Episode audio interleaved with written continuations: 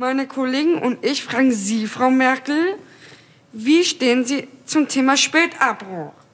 Wieso darf man Babys mit Down-Syndrom bis kurz vor der Geburt noch abtreiben? Selbstverständlich ist es auch eine Realität, dass Trisomie 21 Schwangerschaften in unserem Land abgebrochen werden. Nein, ich denke, dass, dass der Brenner-Test eine sehr gute Sache ist. Mit diesen Tests haben die äh, Frauen natürlich jetzt die Möglichkeit, ohne jegliches Risiko relativ früh, bereits auf der neunten Schwangerschaftswoche, ein sehr, sehr sicheres Ergebnis zu kriegen. Ein sehr sicheres Ergebnis? Wir müssen über den wissenschaftlichen Fortschritt reden und über die Frage, ob er aus ethischen Gründen gebändigt werden muss.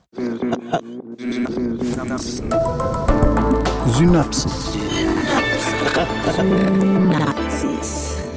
Ein Wissenschaftspodcast von NDR Info. Ich bin Lucy Kluth. Willkommen zu einer neuen Folge unseres Podcasts, in dem wir versuchen wollen, die Geschichten hinter den Schlagzeilen der Forschung zu erzählen oder auch zu hinterfragen, welche Tragweite Erkenntnisse der Wissenschaft haben können. Und genau darum soll es hier heute gehen. Denn nicht nur in der Corona-Krise kann die Wissenschaft nicht ohne Ethik. Es geht um Pränataldiagnostik. Vor fast einem Jahr wurde der Beschluss gefasst. Die sogenannten Pränataltests soll es auf Rezept geben. Die Debatte darüber wurde hoch emotional geführt und ist es bis heute. Klar, denn hier bewegen wir uns im Spannungsfeld zwischen medizinisch-wissenschaftlichen Erkenntnissen und medizinisch-ethischen Fragen. Stellt euch vor, im zweiten oder dritten Monat schwanger zu sein, einmal Blut abnehmen und dann kommt der Hinweis, das Kind hat wahrscheinlich das Down-Syndrom. Und nun?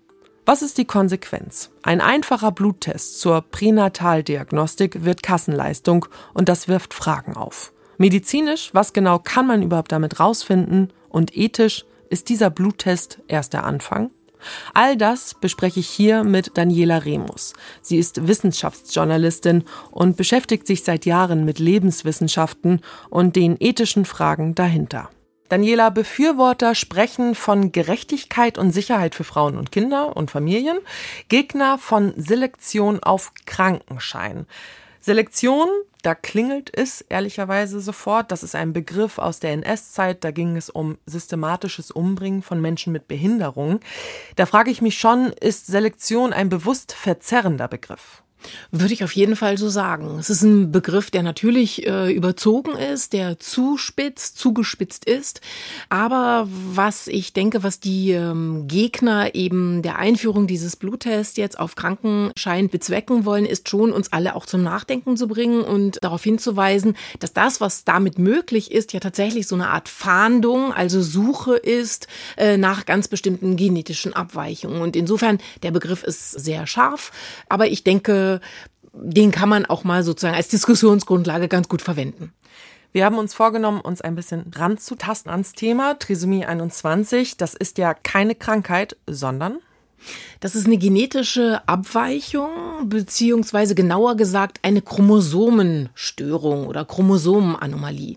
Also man muss sich das so vorstellen, wir alle haben in unseren Genen, wir tragen Chromosomen und zwar 23 Paar, also in der Summe 46. Bei Trisomie 21 und äh, Trisomie 13, 18 und so weiter und so fort, wie der Name schon so ein bisschen sagt, Tri, lateinisch drei. Also da tauchen diese Chromosomen eben nicht doppelt, sondern dreifach auf, mit eben ganz unterschiedlichen Konsequenzen für das jeweilige Individuum. Wir sprechen jetzt über die nicht invasive Pränataldiagnostik, der nicht-invasive Pränataltest, Abkürzung NIPT werden wir wahrscheinlich im Laufe des Gesprächs öfter noch hören. Kannst du einmal kurz erklären, was bedeutet das? Das bedeutet, dass der berühmte eine Tropfen Blut einer Mutter ausreicht, um tatsächlich eben eine Auskunft zu erhalten über diese Chromosomenabweichung, über die wir gerade gesprochen haben. Also du musst eben nicht mehr, wie das bisher üblich war, da gab es verschiedene äh, Verfahren, aber das gängigste, um wirklich eine sichere Diagnose herstellen zu können, war eine Fruchtwasserpunktion, Fruchtwasseruntersuchung. Und das heißt, dass nach der 12., 13. Woche der schwangeren Frau Fruchtwasser entnommen wurde, also invasiv. Das heißt, man musste in den Körper der Frau reingehen, also eine überdimensionierte Spritze da so rein stecken, Fruchtwasser rausziehen und dann konnte man anhand des Fruchtwassers, da sind Zellen drin, eben von dem Kind und so weiter, konnte man dann eben sagen, okay, hier haben wir die Abweichung und da finden wir jene Abweichung. Diese Fruchtwasseruntersuchung konnte A erst 12. 13. Woche, also relativ spät in der Schwangerschaft durchgeführt werden und die birgt ein großes Risiko, nämlich das Fehlgeburtsrisiko von ungefähr 0,5 bis 1 Prozent weil eben ein Eingriff und damit eine Störung sozusagen des Ablaufes äh, hergestellt werden kann. Und das ist eben auch der Grund, warum ganz viele jetzt den nicht-invasiven Pränataltest eben als extrem positiv empfinden, weil sie sagen, jetzt musst du nur der Mutter Blut entnehmen. Das musst du sowieso in der Schwangerschaft machen, um festzustellen, ob die vielleicht einen Diabetes hat oder wie der Eisengehalt ist. Da gibt es ja ganz viele Untersuchungsgeschichten und es ist eben kein Risiko mehr, dass eine Fehlgeburt entstehen könnte. Und dann macht man das jetzt eben einfach mit. Das heißt also, der einfachere Test, der nicht so gefährliche Test, mhm. der wird jetzt auch von der Krankenkasse bezahlt. Das klingt für mich erstmal logisch und auch fair. Was ist so schwierig daran? Naja, so schwierig daran ist, dass das, was du jetzt gerade beschrieben hast, was ja erstmal so ganz überzeugend klingt, dass man denkt, ja Mensch, prima. Also erstens kann man den auch ein bisschen früher machen, also früher schon einen Hinweis darauf bekommen, wie es dem Kind sozusagen genetisch chromosomenmäßig geht. Aber der Punkt ist, dass du eben trotzdem noch eine Fruchtwasseruntersuchung machen musst. Also wenn du jetzt ein auffälliges Ergebnis hast nach diesem Bluttest, dann ist es trotzdem so, dass zur medizinischen Absicherung zur Diagnostik im medizinischen Sinne, dass du trotzdem noch eine Fruchtwasseruntersuchung machen lassen musst, weil der Bluttest nicht mehr ist als eine Wahrscheinlichkeitsaussage. Also du hast eine statistische Wahrscheinlichkeit, die dir damit gegeben wird, zu 99, so und so viel Prozent wird dein Kind eine genetische Abweichung haben. Wissen Frauen denn eigentlich, worauf sie sich einlassen bei Pränataldiagnostik? Das ist eben äh, sehr umstritten. Also meine ganz empirischen persönlichen Erfahrungen weisen eigentlich darauf hin, dass die meisten das nicht so richtig auf dem Zettel haben. Und ähm, es hat dazu wirklich auch eine wissenschaftliche Studie gegeben. An der Uni Bremen wurde die durchgeführt. Und mit der Politologin, die für diese Studie zuständig ist, habe ich auch gesprochen. Und die hat mir das folgendermaßen berichtet. Das ist eine Studie, in der Schwangere befragt wurden zu ihrer Einschätzung und der Inanspruchnahme von pränataldiagnostischen Maßnahmen. Und da kamen dann ähm, erstaunliche Ergebnisse, dass nämlich einerseits pränataldiagnostische Maßnahmen von der überwiegenden Mehrheit in Anspruch genommen wurden während der Schwangerschaft. Gleichzeitig ähm, viele der Befragten gar nicht wussten, was pränataldiagnostische Maßnahmen sind. Oder aber die Zuordnung nicht ganz eindeutig war, dass sie Ultraschall nicht pränataldiagnostischen Maßnahmen zugeordnet haben etc. Offenbar auch ein, ein, eine grundlegend positive Einstellung vorherrschte, dass das was Gutes sei, pränataldiagnostische Maßnahmen durchzuführen. Diese Einschätzung ändert sich dann aber, wenn der Befund tatsächlich positiv ist. Also wenn etwas gefunden wird, ändert sich auch wieder diese Einstellung. Und in dieser Studie kamen auch Aussagen, dass dann diese pränataldiagnostischen Maßnahmen eher negativ eingestuft wurden, weil sie die Schwangeren mit Informationen konfrontiert haben, die sie im Nachhinein vielleicht lieber gar nicht gehabt hätten. Ja, das hat Jana Wolf gesagt, die ist Politologin an der Universität Bremen. Mhm. Und sie mm, hat ja jetzt schon ganz deutlich darauf hingewiesen, dass es eben halt auch sehr schwierig wird in dem Moment, wenn du tatsächlich dann ein Ergebnis hast und wie gehst du damit um. Und ich finde, wir sollten an der Stelle auch nochmal hören, ich habe mit einer Mutter gesprochen, die hat vier Kinder. Insgesamt, das vierte Kind hat das Down-Syndrom und die findet dieses gesamte Vorgehen, das im Moment im pränataldiagnostischen Bereich äh, stattfindet, also immer immer mehr Tests einzuführen, um immer früher zu wissen, wie geht's eigentlich dem Kind, welchen äh, Gesundheitszustand hat es. Die sieht das äh, sehr, sehr kritisch und die zeigt so ein bisschen schon mal auf, so wo da die Probleme liegen könnten. Das ist sozusagen ein Heilversprechen. Ne? Die, die tun alle so, als ob mit der Aussortierung von Menschen mit Down-Syndrom jetzt eine Sicherheit geschaffen werden könnte, dass ein Kind, was geboren wird, gesund ist und dass es seinen Weg geht und dass es den Anforderungen und den Idealvorstellungen, die alle Eltern von ihren Kindern haben, entsprechen wird. Und dabei ähm, ist das ein Versprechen, was überhaupt nicht eingehalten werden kann. Erstens mal sind diese genetischen Veränderungen relativ selten im Vergleich zu dem, was ansonsten alles passieren kann.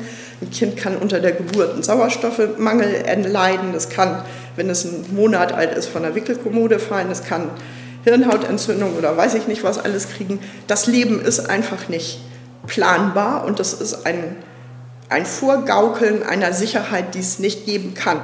Ja, das Leben ist nicht planbar. Das finde ich schon einen ganz schönen Satz. Und gleichzeitig, wenn man natürlich auch nicht ähm, in problematische Situationen geraten.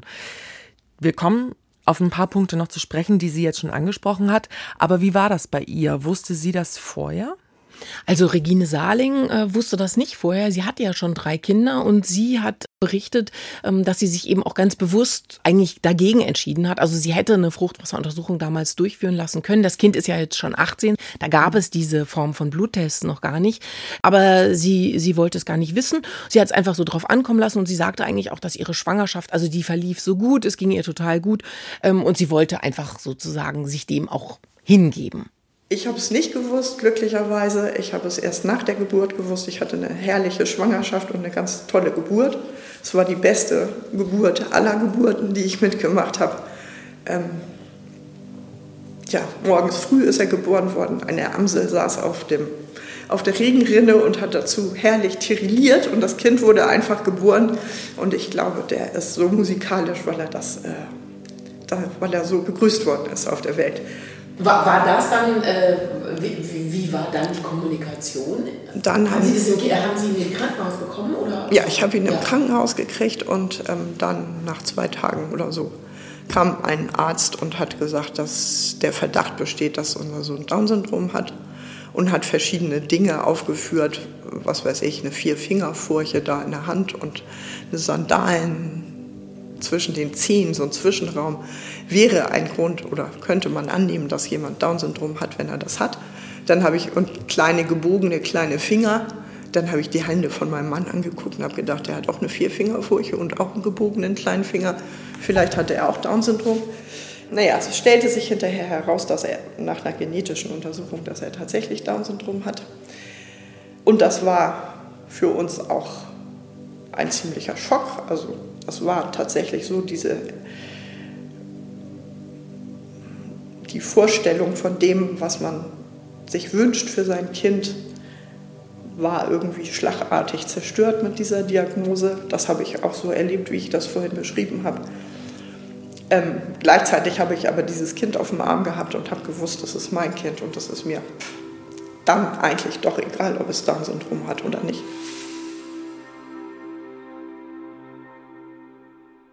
Daniela, wir haben ja vorher ähm, in der Vorbereitung viel miteinander gesprochen, wie wir dieses Thema hier aufbereiten.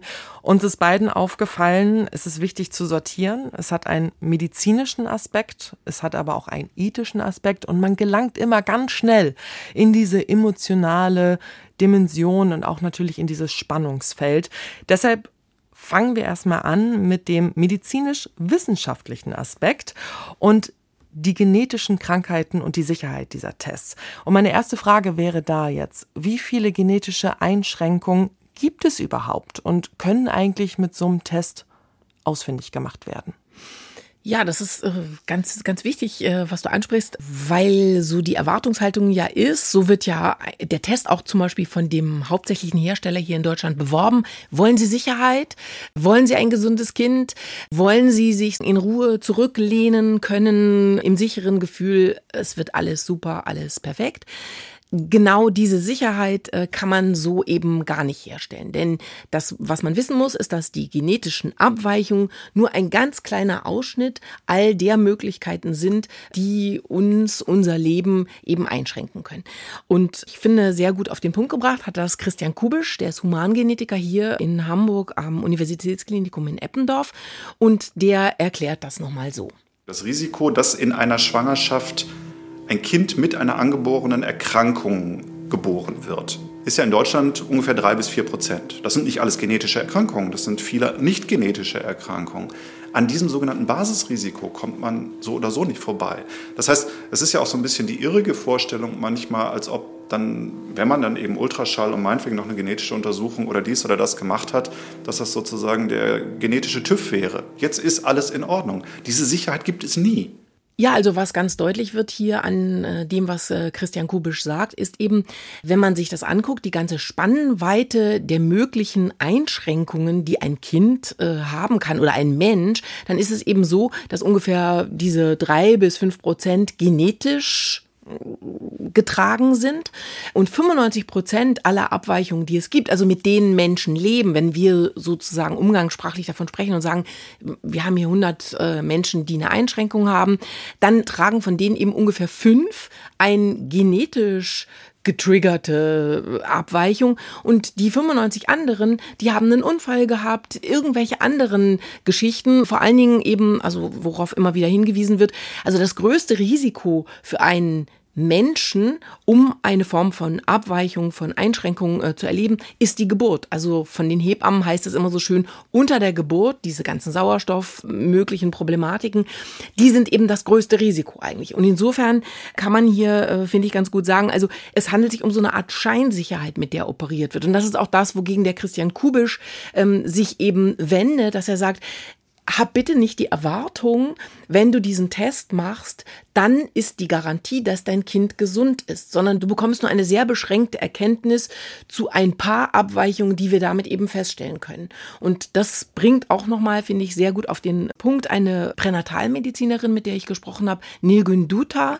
In Wuppertal hat die eine Praxis als niedergelassene Pränatalmedizinerin und die formuliert das so. Wenn es um die Fragestellung geht, Trisomie 21, dann ist dieser Test sehr gut. Die eigentliche Fragestellung ist aber bei den meisten Schwangeren weitergehend. Die Fragestellung, ist mein Kind gesund? Und dann bringt uns der NEPT leider nicht weiter. Dann ist es sinnvoll, diesen NEPT in die bestehenden pränatalmedizinischen Untersuchungen mit einzubeziehen. Also wir alle hören damit nochmal ganz genau, dieser Wunsch oder ähm, ja, das Interesse mit diesem Test, sich so eine Art Sicherheit zu erkaufen, puh, mein Kind ist gesund, genau das bekommst du damit nicht. Keine hundertprozentige Sicherheit. Mhm. Wie ist denn das? Kann man in diesem Tropfen Blut eigentlich noch mehr sehen als eine mögliche Abweichung Trisomie 21. Ja, also im Moment wird er ja so gehandelt als, das ist der große Trisomie 21 Suchtest sozusagen. Ich äh, formuliere das jetzt ein bisschen sehr zugespitzt.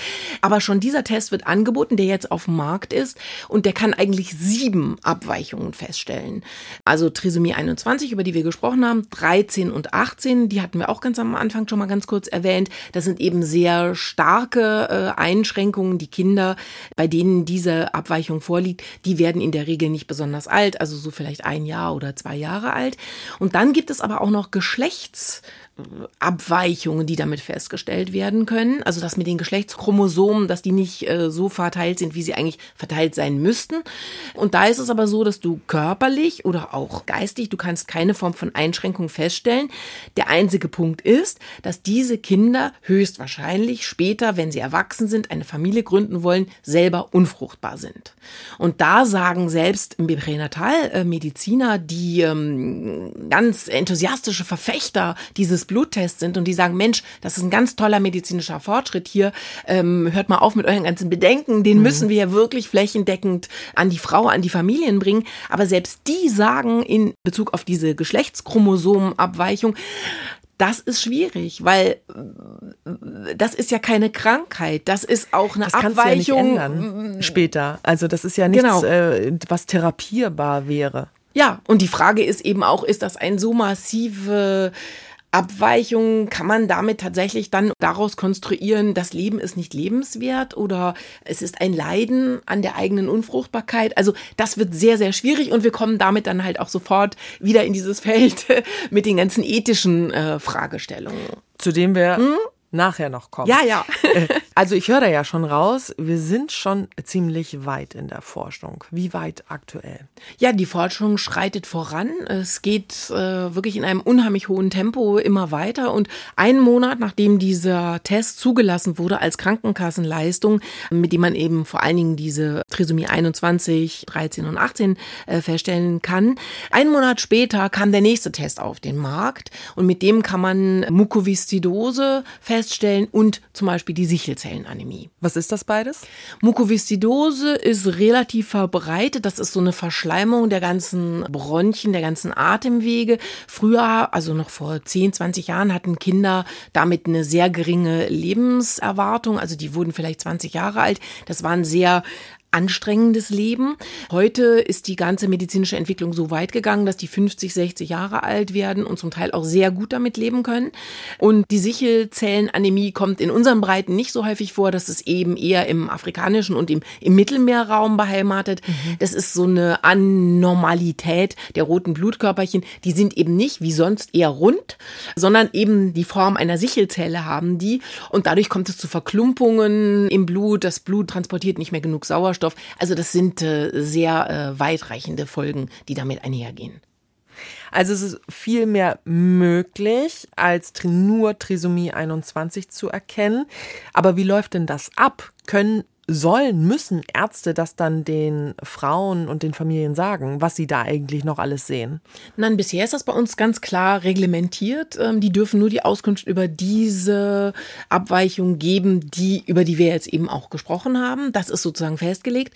Aber in den USA zum Beispiel gibt es schon einen Test, da kannst du 30 verschiedene Abweichungen feststellen lassen. Und, also in diese Richtung wird es hier bei uns ja sich, denke ich, auch äh, weiterentwickeln. Und es ist aber jetzt schon so, haben mir Humangenetiker gesagt, die können können selbst jetzt schon, wenn sie wollen, in diesem einen Tropfen Blut zum Beispiel ein Risiko für Brustkrebs feststellen, die können ein Risiko für Alzheimer feststellen, aber diese Informationen dürfen sie dir im Moment nicht weitergeben, weil das bei uns juristisch so noch gedeckelt ist. Aber in den USA geht's. In den USA gibt es bereits diesen Test mit 30 Abweichungen. Bei uns ist das eben bis jetzt noch sehr, sehr stark reglementiert. Aber auch bei uns wird es natürlich weiter in diese Richtung gehen und die Forschung wird auch immer mehr Krankheiten oder Abweichungen identifizieren können, die du dann eben im Blut der Mutter wirst feststellen können.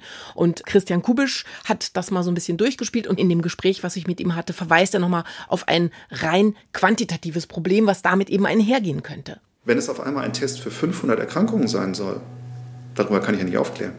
Das heißt, wer macht dann die Vorauswahl, für welche Erkrankung getestet wird? Und dann kommen wir in ein nächstes Problem. Die Genetik ist zunehmend erfolgreich in der Aufklärung von genetischen Krankheitsursachen. Wir kennen inzwischen tausende von solchen monogenen Erkrankungen, kennen wir die Ursache. Das Problem ist, die genetische Untersuchung alleine erlaubt es jedoch so gut wie in keinem Fall individuell vorherzusagen, wie stark ein Patient betroffen ist.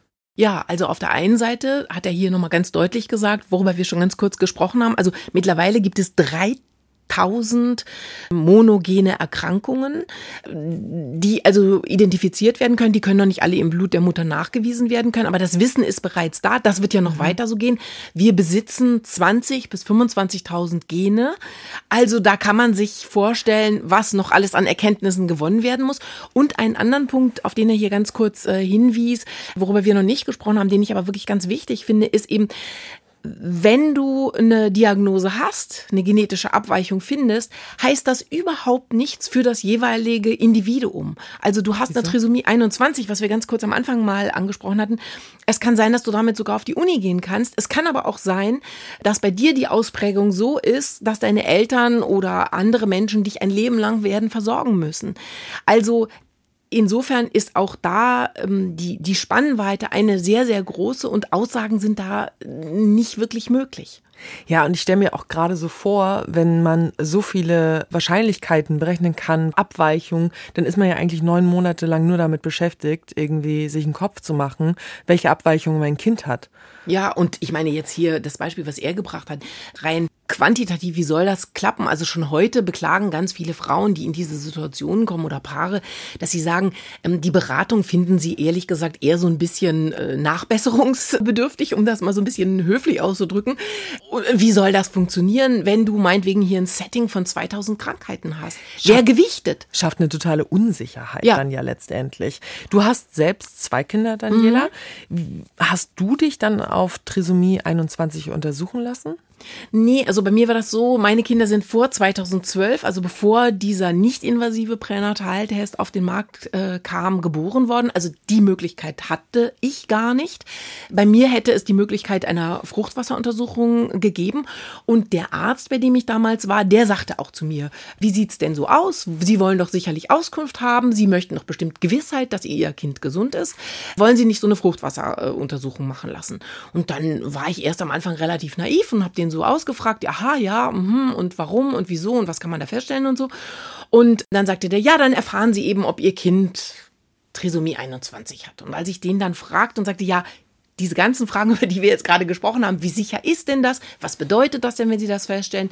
Und was mache ich denn dann mit dem Ergebnis? Da hat er das Gespräch wirklich verweigert und hat dann einfach nur so nochmal hinterhergeschoben, ja, Sie wollen doch bestimmt, dass Ihr Kind gesund ist. Und äh, das fand ich so unbefriedigend. Mir war sofort klar, nee, also Moment mal, äh, dann fange ich eigentlich erst an, darüber nachzudenken und mir die Frage zu stellen, was mache ich damit? Bin nach Hause gegangen, habe das mit meinem Mann besprochen und äh, der sagte dann auch, nee, also wenn der uns da überhaupt nicht, was ist die Beratung? Also wir sind einfach in einer Sackgasse. Wir können nur entscheiden, wir wollen das Kind oder wir wollen es nicht. Das wollen wir nicht entscheiden. Und dann haben wir eine sehr, glaube ich, radikale, ich glaube, das machen nicht so viele so, eine sehr radikale Schlussfolgerung daraus gezogen. Wir haben dann einfach gesagt, nö, machen wir gar nicht. Und ich habe dann einfach nur das, was sozusagen Standard ist, drei Ultraschall habe ich machen lassen. Ähm, und ansonsten, mir ging es aber auch sehr gut, habe ich das einfach alles so gemacht und dachte, mhm. nö, wenn das Kind später irgendein Problem bekommt oder unter der Geburt alles schief geht, kann ich das Kind auch nicht zurückgeben oder irgendjemandem mich beklagen und sagen, nee, so ein Kind wollte ich nicht. Das nehmen wir und das werden wir dann schon schaffen.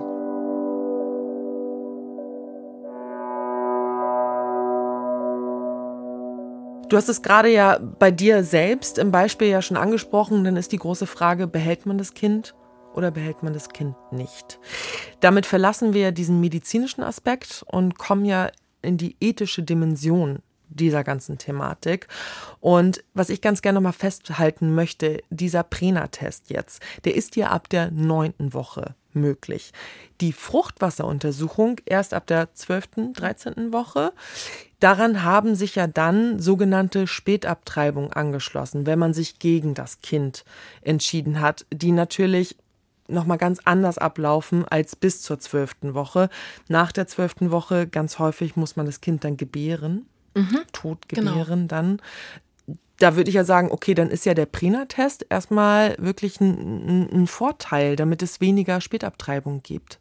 Ja, so äh, alle, die den gut finden und die den auch stark machen möchten. Und jetzt zum Beispiel auch bei diesen ganzen Diskussionen, soll der eine Kassenleistung werden, ja oder nein, war auch dieses Argument immer so ein ganz, ganz prominentes Argument, hat natürlich nur einen Haken, denn äh, bis jetzt zumindest ist es so, dass trotzdem ja eine Fruchtwasseruntersuchung gemacht werden muss, um diese diagnostische Sicherheit herzustellen. Also das heißt, du kommst nicht wirklich um diese Fruchtwasseruntersuchung und um einen relativ späten Zeitpunkt Punkt herum. Allerdings natürlich, wenn du jetzt in neunte, zehnte Woche diesen äh, Bluttest machen lässt, du hast einen auffälligen Befund, sofort zwölfte Woche machst du diese Fruchtwasseruntersuchung, dann kann man das natürlich jetzt das ganze Verfahren ein bisschen abkürzen. Denn ähm, was äh, bis jetzt äh, sehr häufig üblich war, also es gibt mehrere hundert von diesen Spätabtreibungen jedes Jahr, das ist natürlich für die Familien, für die Frauen eine massiv traumatisierende äh, Angelegenheit, weil die dann ja sehr häufig, dann gehst du zwölfte, dreizehnte, vierzehnte Woche vielleicht zur Fruchtwasseruntersuchung, bis das alles feststeht, das zieht sich, das dauert unheimlich lange und und äh, dann haben die manchmal, sind die weit jenseits der 20. Woche. Dann, genau wie du gesagt hast, das Kind wird geboren. Entweder äh, stirbt es während der Geburt, weil es in einem so schwachen äh, Zustand ist. Oder wenn das so nicht klappt, dann gibt es noch die Maßnahme eines Fetozids. Das heißt, das Kind wird im Mutterleib getötet mhm. und dann tot geboren. Ja, und das ist natürlich eine extrem belastende Situation und auch Erfahrung für alle Beteiligten.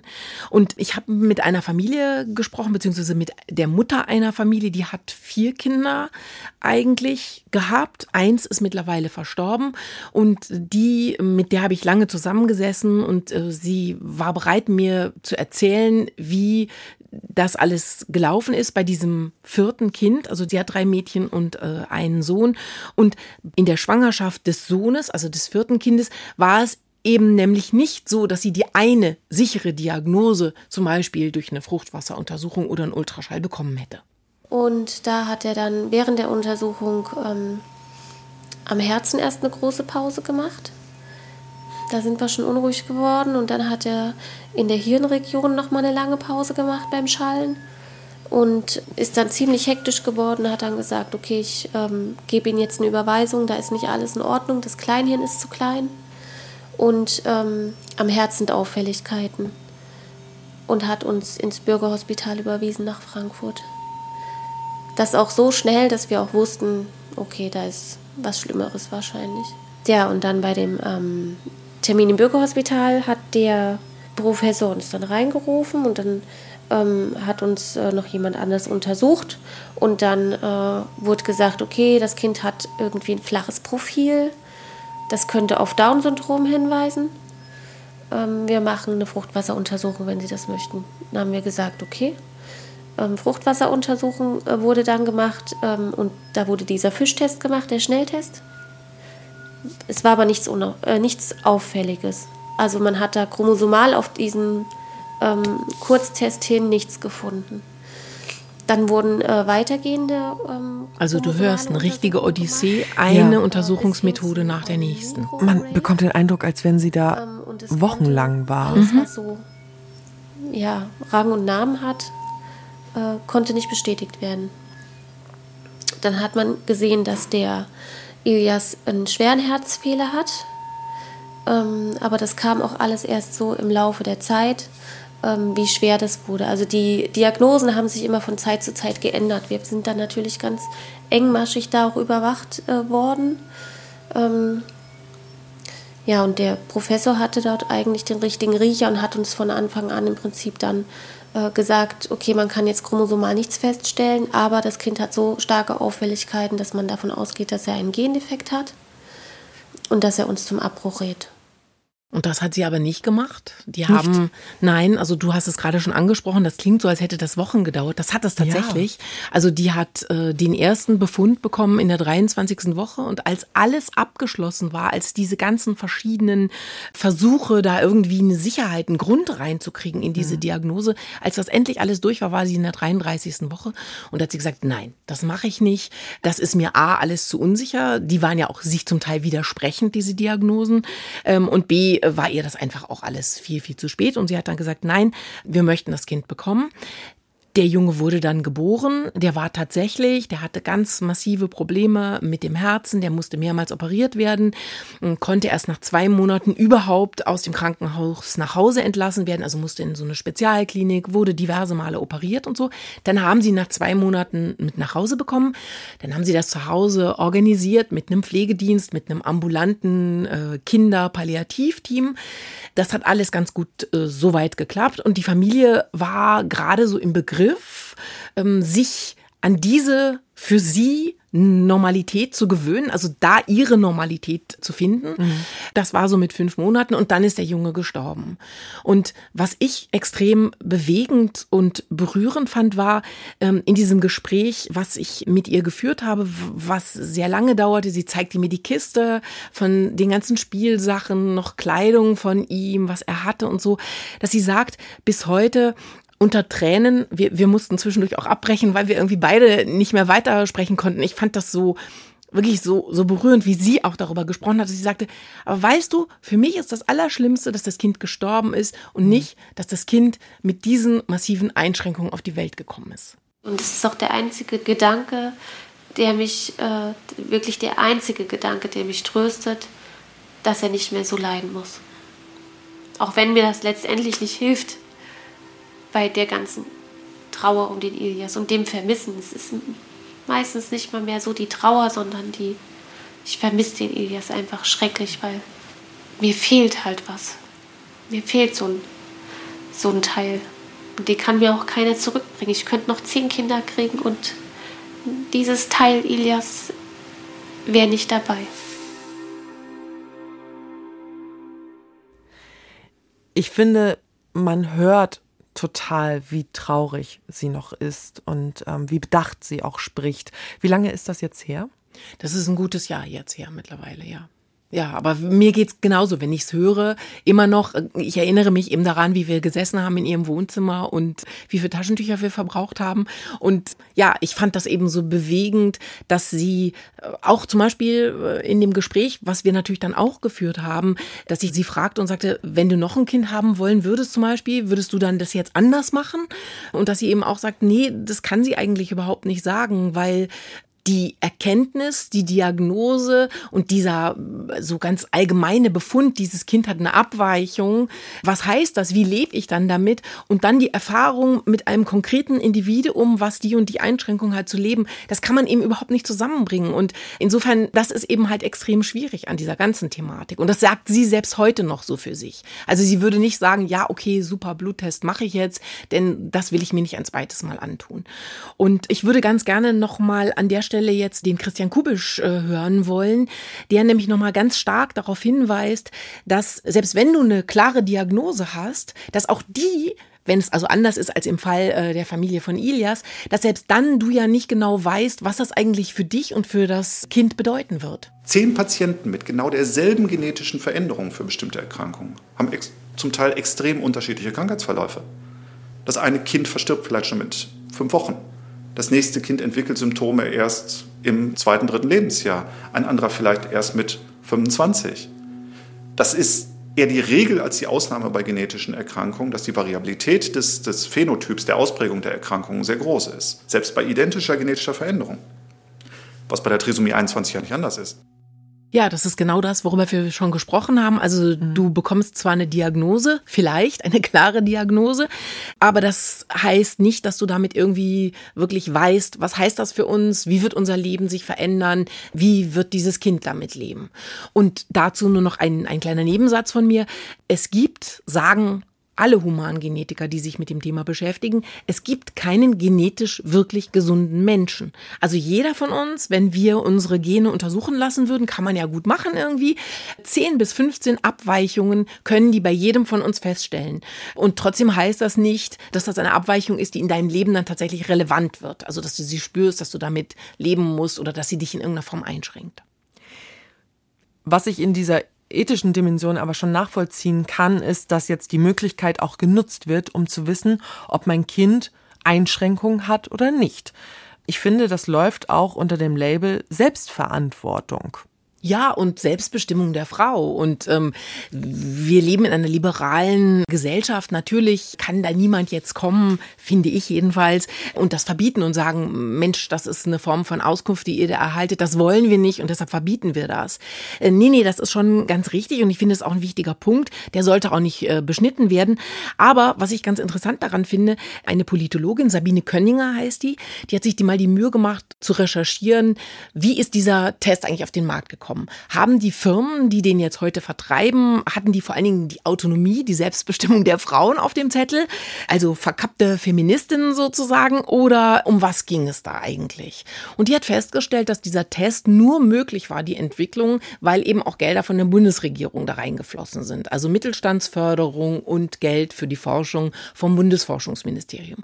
Und die hat die These aufgestellt, das fand ich hochinteressant, mit ihr habe ich da lange drüber gesprochen, dass sie sagt, eigentlich äh, haben wir jetzt hier so eine Art fragmentierte Verantwortung. Also der Staat hat überhaupt erst ermöglicht, dass dieser Test auf dem Markt ist und auf den Markt kommt. Und jetzt ist der Test da und jetzt wird gesagt, das kann jeder selbst entscheiden. Also wenn jetzt diejenigen, die gegen diesen Bluttest sind und äh, so argumentieren, ja, was soll denn das? Das ist doch nur eine Form von Selektion. Eigentlich sollen nur die Menschen mit Trisomie 21 damit verhindert werden. Dann entgegnen ja ganz viele und sagen, pff, du musst das ja nicht machen. Wenn du so ein Ergebnis hast, du kannst das Kind gerne bekommen. Wir sind ein Land, was die UN-Behindertenrechtskonvention unterschrieben hat. Äh, wir kümmern uns um Inklusion. Wir stellen ganz viele Möglichkeiten und Mittel zur Verfügung, damit das Leben mit einer Behinderung trotzdem hier ein sehr lebenswertes Leben ohne Einschränkungen ist. Also ihr, ihr müsst da nicht mitmachen. Und ich finde an dieser Fragestellung eben ähm, wichtig, auch gerade wo wir über diese ethische Dimension des Ganzen reden, nochmal klar zu machen, wir haben hier eine Liberalisierung einerseits der mhm. Möglichkeiten mhm. und das ist auch ein Zuwachs an Möglichkeiten für die jeweils einzelne Familie, das Paar, die Frau. Aber gleichzeitig ist das eine unheimliche Verantwortung, die auf jeden Einzelnen abgeladen wird. Und das finde ich daran ethisch betrachtet wirklich einen ganz schön kniffligen Punkt dann würde ich ja sagen, wenn sozusagen Mittel auch vom, von der Bundesregierung bereitgestellt werden dafür, dann muss auch auf der anderen Seite müssen Mittel auch für eine ausführliche Beratung zur Verfügung gestellt ja, werden. das ist auch das, was ja im Moment genau, was beklagt wird überall und äh, wo auch diejenigen, die jetzt sich dafür ausgesprochen haben, dass das tatsächlich eine Krankenkassenleistung wird, dieser Test, wo die eben auch sagen, das geht aber überhaupt nicht einfach nur so und das wird mal eben mitgemacht. So soll es natürlich nicht sein, sondern es soll eine ausführliche Form von Beratung geben, auch schon vorher und eine Begleitung dann. Ähm, also das soll schon auch auf andere Füße gestellt werden, weil die ethische Dimension, die Problematik, die daraus erwachsen kann, in vielen Hinsichten, die ist den Beteiligten, die jetzt an dieser Zulassung auch mitgearbeitet haben, die ist denen ja schon sehr bewusst. Wie gehen denn andere Länder mit Pränataldiagnostik um? Sehr, sehr unterschiedlich. Also in den USA, wir erwähnten es eben schon mal ganz kurz, also ist bereits ein Test auf dem Markt mit über 30 Abweichungen, die du damit feststellen lassen kannst. In den Niederlanden, in der Schweiz, überall äh, gibt es jetzt bereits diese Bluttests, die sind zugelassen, werden dort Mhm. auch von den Kassen gezahlt. Allerdings sind die Ergebnisse häufig andere. Also in den Niederlanden zum Beispiel wird dieser Test sehr häufig in Anspruch genommen. Nichtsdestotrotz ist die Anzahl der Abtreibungen selbst nach auffälliger Diagnose dort relativ gering. Und dann gibt's aber auch Länder wie Dänemark zum Beispiel. Da gibt es diesen Test eben auch. Der ist Bestandteil des Gesamtpakets, sozusagen Versorgung während der Schwangerschaft. Und da werden die Paare einbestellt und wirklich auch durch das Programm dann durchgeschleust. Und ähm, ich bin in Dänemark einmal gewesen in einer Klinik in Appenrade und hatte die Gelegenheit eben auch oder die Möglichkeit dort mit ähm, verschiedenen Paaren, die dort saßen und warteten auf ihre Untersuchungen zu reden. Und da hören wir mal kurz rein. Well, yeah, we haven't actually talked about it, but I think uh, many people choose to get an abortion if it's an unhealthy child. Yeah. Das war eine junge Frau, mit der konnte ich nur äh, auf Englisch reden. Ich kann kein Dänisch. Und die erzählte mir, die sei 28, die ist da einbestellt worden, 13. Woche. Und als ich sie eben fragte, hm, was machst du denn oder was werdet ihr machen, wenn ihr einen auffälligen Befund haben werdet, ähm, dann sagte sie eben, sie saß da gemeinsam mit ihrem Mann und dann wurden die beide so ein bisschen kleinlaut, so ein bisschen verlegen, drucksig und sagte, ja, hm, das wissen wir nicht. Also hm, wir haben darüber nicht gesprochen. Aber naja, äh, eigentlich äh, greift man dann ja wohl dazu, ähm, das Kind eben abtreiben zu lassen. Und dann habe ich noch mit einem Vater gesprochen, der konnte Deutsch. Also ich finde, es kommt darauf an, wie groß das Risiko ist. Wenn es ganz behindert ist äh, und keine Lebensqualitäten hat, dann finde ich keinen Grund, äh, wieso man es zur Welt äh, bringen soll. Ich finde die Vorstellung, dass die da alle im Flur sitzen und man weiß so, warum die anderen da sind, irgendwie schon ganz komisch. Also, weil wir das ja nicht so zentral bei uns haben. Mhm. Da macht das ja jeder so für sich, mit seiner Frauenärztin, mit seinem Frauenarzt, mit Pränataldiagnostikern. Wie war das für dich dort? Es war interessant, genau deshalb, weil es auch für mich natürlich komplett äh, fremd und anders war. Aber äh, was mir dadurch dann auch nochmal so anders einleuchtete, war, also ich kenne eine Ärztin, Pränataldiagnostikerin und Gynäkologin, eine deutsche Ärztin, die dort eben arbeitet in dieser Klinik. Und die hatte mir das eben schon berichtet, dass das alles ganz anders ist. Und die hatte mir eben auch erzählt, dass die äh, gesellschaftliche Norm in Dänemark tatsächlich so eine ganz pragmatische eben auch ist, dass die dieses ganze Untersuchungspaket, was wir eben kurz angesprochen hatten, eben wirklich auch bereitwillig annehmen. Also das ist, ähm, ja, es ist eben zu einer so einer gesellschaftlichen Norm eigentlich schon geworden, in die man sich so einfügt.